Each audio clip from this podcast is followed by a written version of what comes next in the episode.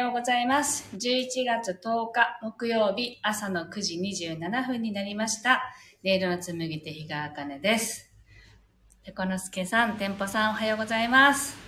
この番組は沖縄県浦添市から今感じる音をピアノに乗せてお届けしています。そしてこの番組はスタンド FM と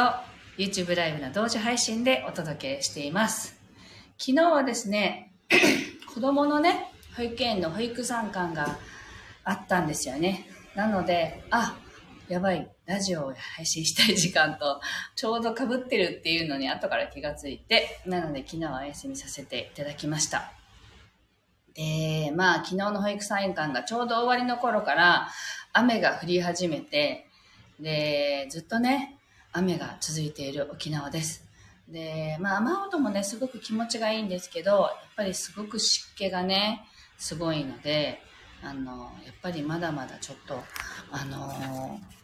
暑いなというね、あの、すごく暑いわけじゃないんですけど、湿気ってなんかこう、ムシムシするっていう感じの朝です。はい。では、今日の1曲目を弾いていきたいと思います。心を整えると題して弾いていきますので、ぜひご自身の呼吸を意識しながら、ご自身を感じながらお聴きください。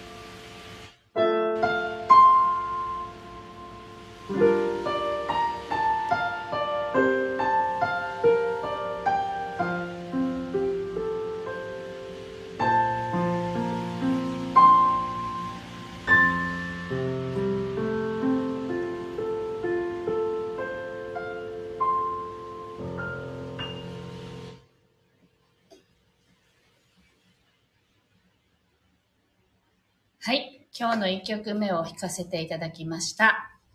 はい。えっと、私はですね、ピアノをね、こうやってソロで弾くっていう活動以外に、もう、えっとね、結成して十何年経ったかな、12、3年、14年だ、経つ、二人語りっていうユニットも組んでいて、あの、お芝居される役者の桑井静香さんと一緒にね、あの、彼女はお芝居で表現して、私はピアノで表現するっていう二人語りというユニットをね、組んでもう14年になるんですけど、彼女と、あの、明日からね、あの、スタンド FM の番組を始めてみようかっていう話をしていて、で、まあ、このこのチャンネルではなくって新しいチャンネルを2人語り用のねものを作って、まあ、今までも毎週金曜日は FM 読みたんというところでコミュニティラジオでねラジオを持っていたんですけれども、あのーそこを、あのーもうすぐ卒業するのでその前に、まあ、スタンド FM やってみようかっていう話になってねなので2人でやります。で朗読とピアノで、まあ、私はいつもの通り即興でその場で感じたものをね弾いていくんですけれどの中であのやっぱりこうやってね音声配信とか動画でってなると著作権の問題とかが出てくるのでまあ読んでいいものと読んでいけないものとかっていうのが出てくるんですよね。でそれで何しようかってまあフリーのねあの著作権フリーのものって探すといっぱいまあ出てくるんですね。宮沢賢治さんの作品とかいろいろまあ昔のものとかも出てきてその中から選んでやろうかみたいな話だったんですけど今回ねあ聖書はどうだろうってね話になってね昔からこう読まれてるっていうねもの書物としてもあのなんていうの読まれてきたものだから聖書もいいんじゃないっていうのを静香さんの方から提案があってあそれもいいねって思ってね。あ明日パスタさんおはようございます。あの昔昔ってクリスチャンだった時代時代があって私も。でもまあいろいろいろいろあって行かなくなりましたけれどあの聖書っていうのって書物占い的に使ってた時期があるんですよね。今こう必要な答えが自分の中で探せない時に開いたページに答えがあるみたいな利用の仕方をずっとしてた時期があってあのその中に詩篇っていうところがあるんですけどそこのその詩なんですけど結構胸を打たれたり確信をついてくるような言葉が綴られてるページって多いんですね。なので詩篇いいんじゃない？っていう提案をしたら詩篇からじゃあやってみようかって言ってなので明日の配信は詩篇からになると思うんですけど毎週1回ぐらいのペースで配信できたらいいねっていう感じなんでまたねチャンネルがきちんと出来上がったらあの案内したいなと思っていますのでよかったらそこそっちもね聞いていただけたら嬉しいです。はい。パスタさんが「うわー聖書の朗読いいですね」って。ね。店舗さんかなり興味深いです。聖書ぜひぜひ聞きたい。私もちょいちょい読んでましたあそうなんですね。でパスタさんがあかねさんのピアノとのマリアージュって 本当そうですね。本当にあの聖書はずっと持ってたけどもう物語にもなってるんですよね。確か旧約聖書は。でも私も実はきちんと読んだことがないんですよ。で久しぶりにあの前の聖書は実家にあったものが捨てられてたんですよね。この間実家に帰ったら。なので新しいものを買って昨日一昨日ぐらいにじじあのうちに届いたんですけど子供がそれを見た瞬間「何なのこの文字の小ささ？それこれママ見えるの?」とかね言われちゃったんですけどなんとか見えましたよね。あの文字も小さいですけどでも書かれてる言葉って本当に私全然知らなかったけどパッてね開いたページに「プレアデス」とかあの星のね名前が出てきてたんですよでうわこういうこともここに書かれてたのかって思って私自身もすごく興味深いなと思ってね。昨日開いたページは「呼ぶ記」っていうとこでしたけどなんか読み進めると今起きていることとかねいろんなこととつながることもありそうだなと思ったのでとってもなんか興味深く読めそう読めそうだなというかね私は弾く方ですけどまあ朗読の部分を聞きながら弾くのでねいろんなこう感じを感じ取りながら弾いていきたいなと思っています。はい。でこのすけさんが「楽しみが増えて嬉しいです」って嬉しい。聖書は初めてなんですね。はい。いつもありがとうございます。え読むかわいそうってあそうなんですか？ちゃんと読んでみますね。まだ読んでいないのでかわいそう。私の多分あれかな。言ったことがまずいのかな。ごめんなさい。ちゃんと読んでね。お伝えできるようにしてみたいと思います。では2曲目を弾いていきたいと思います。ちょっとね雨の音が皆さんも聞こえるか分かんないんですけどちょっとねあの沖縄は雨なので雨をこう感じながら聴いていただけたらと思います。弾いていきます。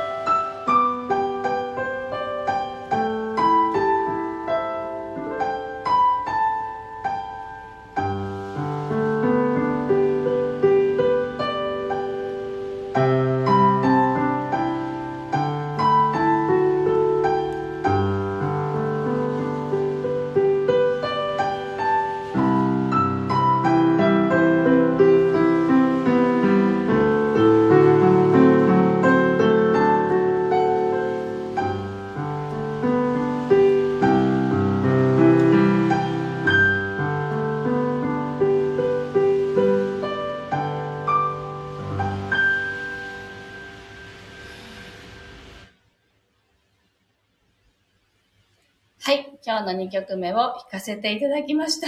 なんか弾きながらすごく熱くなってきちゃいました。はい。えっとね、いつもありがとうございますさんがね、あ、呼ぶ、呼ぶ気の中には出てくる呼ぶさんは中身ですごくかわいそうなことになるんですね。あの、読んでみたいと思います。神様に試された方じゃなかったかしらって書いてらっしゃいますね。そうなんですね。なんかね、昨日パッて開いたページが呼ぶ気で、星の名前とかが出てきてたから、聖書にもこうやってね、私たちがこう普段ね、聞くこうプレアですとか、なんて言うんだろう、そういう星が出てくるんだと思って、全然ね、読んだことがない、ないんですよね。それで、あ、読んでみようって思ったんです。そうだったんですね。なんかね、興味深く読んでみたいなと思います。ありがとうございます。はい。というわけで、まだまだ暑いぞっていうね 感じですけど、昨日東京から来たっていう方とお会いしたんですけど、その方はもうブーツでね、コートも着て沖縄に来たらすごい暑くてちょっと間違えてびっくりしましたっておっしゃってたんですけど、あのー、ね、なんか面白かったんですよね。こんなに違うんですねって言われたんですけど、あのー、私も11月末はね、あのー、横浜に行きますので、どれぐらい寒いんだろうって思って、そっちの方がちょっと怖いなと思ってるんですけど、あの、着込んでいったら、あの中はね暖房が入ってて今度は暑かったりするじゃないですか。なので最初からあったかいのを着るんじゃなくてこう何枚も重ねた方がいいのかなとかすごく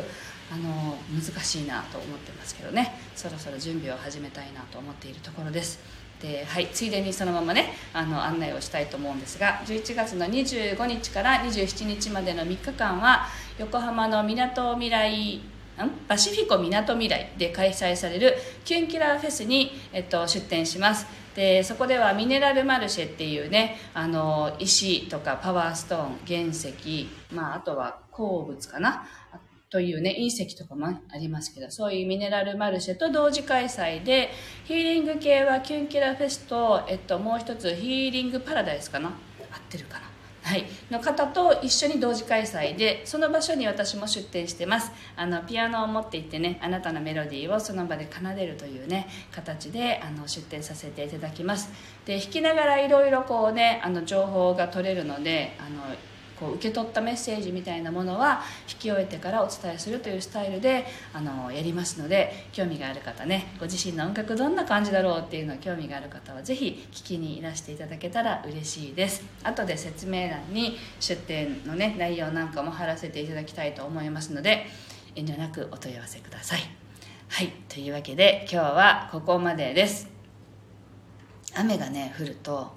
洗濯物がねっていうねあの今日も部屋干ししましたけどあの雨がね降ってあの終わると季節が変わるっていう風にね昔から言われているので少しずつ寒さがね来るのかなとそんな感じでいます。はいえっとあ神戸でお会いしたものですってあありがとうございます。嬉しいです。でペコのすけさんもいつもありがとうございますって。はい私もなんですよって書いてる。なんだろう。あいつもありがとうさんとねペコロスケさんも神戸にいらっしゃったのでねもしかしたらすれ違ってたかもしれないですよね。なんか面白いです。はいありがとうございます。ではまた明日お目にかかりたいと思います。今日もありがとうございました。元気にお過ごしください。